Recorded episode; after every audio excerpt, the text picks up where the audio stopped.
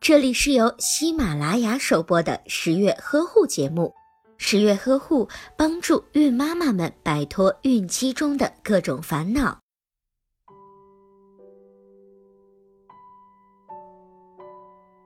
在本期节目中，十月君啊要给大家讲一些很黄、很暴力的事情。当然，十月君现在有一点点担心，你们会给十月君贴上很污、很污的标签。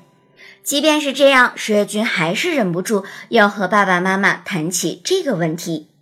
到现在这个时期，十月君发现，大部分的女生还是不会公开的谈性这个问题。嗯，那个当然啊，该知道的都知道。嗯，毕竟嘛，大家都是过来人。下面，十月君就从科学的角度再给大家讲一讲性行为的奥秘。人类的性唤起能力在出生的时候就已经存在。而性欲自青春期之后便开始萌出，并且是保持终身的。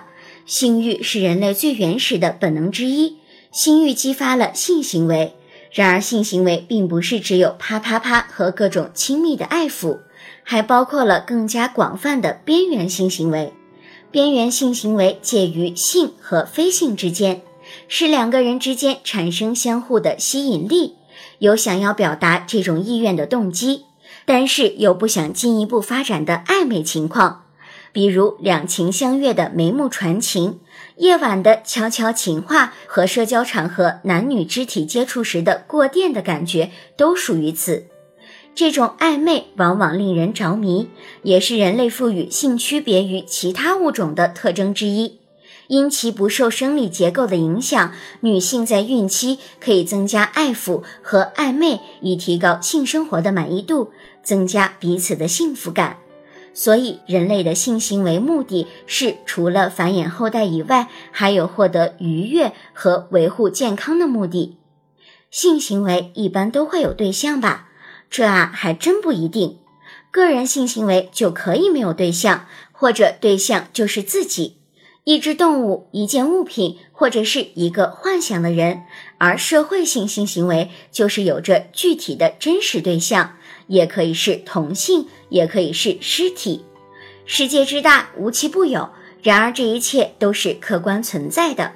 同性恋现在已不再被认为是异常的性取向，但是和尸体、动物，嗯，哎，十月君想一想，还是别了吧。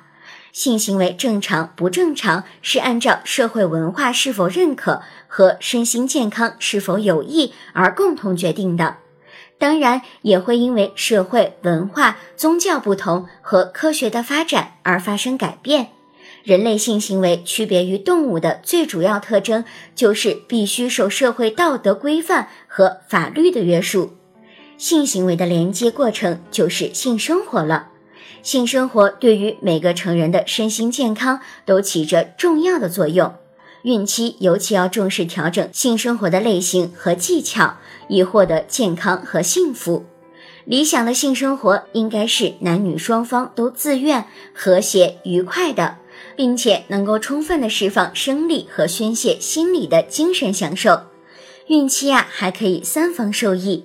性是人们幸福生活的重要一部分。并非是见不得光的。我国因为传统文化的影响，更需要科学的性教育。性教育应该是从出生后就开始的。性是人们对自己性别的认识、性感觉的表达和与此相关的人与人之间亲密关系的总和。性不仅是人类繁衍的基础，也是生命健康和幸福的基本要素，已被人类赋予了精神和文化的内涵。在女性的一生当中，性的启蒙更加重要。学习性知识，正是自己的性感受，纠正错误的性观念，摆正心态，理性的认识自己，生活就会更加的美好。好了，本期节目啊，物理十月君啊，就跟大家分享到这里啦。如果啊，你想了解更多的知识，尽在十月呵护的公众微信号，十月君在这里等着你哦。下期节目我们不见不散。